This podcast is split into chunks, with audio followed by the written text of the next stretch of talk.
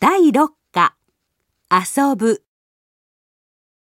パチンコ道という本が売れているそうです。パチンコは暇な時にちょっと楽しむ遊びだと思っていたのに、それをまるで華道や茶道のように呼んでいます。日本の文化には昔から何々道と呼ばれるものがあり、その伝統を大切にしてきました。スポーツの世界では柔道や剣道などがそうです。何々道を学ぶ人たちは、花を飾る、お茶を飲む、スポーツを楽しむという簡単にできそうなことに時間をかけ、その形や決まりを身につけるのです。ある人が、パチンコは単なる暇つぶしじゃありません。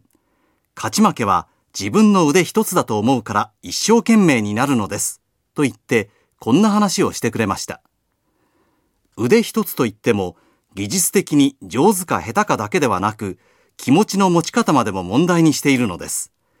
高い技術を身につけようとして、悩み、苦しみながら精神的にも成長していく。そうして身につけた技術が心と一つになった時、パチンコに勝てるのです。その話を聞いて、なるほどと思いました。綺麗に花が飾れるのも、本当にお茶が楽しめるのも、スポーツで勝てるのも、技術と心が一つになった時なのだという考え方です。もしかすると、これと同じような考えで、パソコン道やゲーム道などという言葉を使っている人たちがいるのかもしれません。しかしよく考えてみると、この考え方はちょっと真面目すぎるのではないかと思います。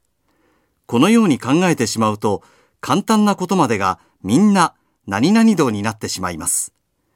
何でも熱心にやることはいいことですが、いつも形や決まりのことばかり考えていたら、本当に遊ぶということがなくなってしまいます。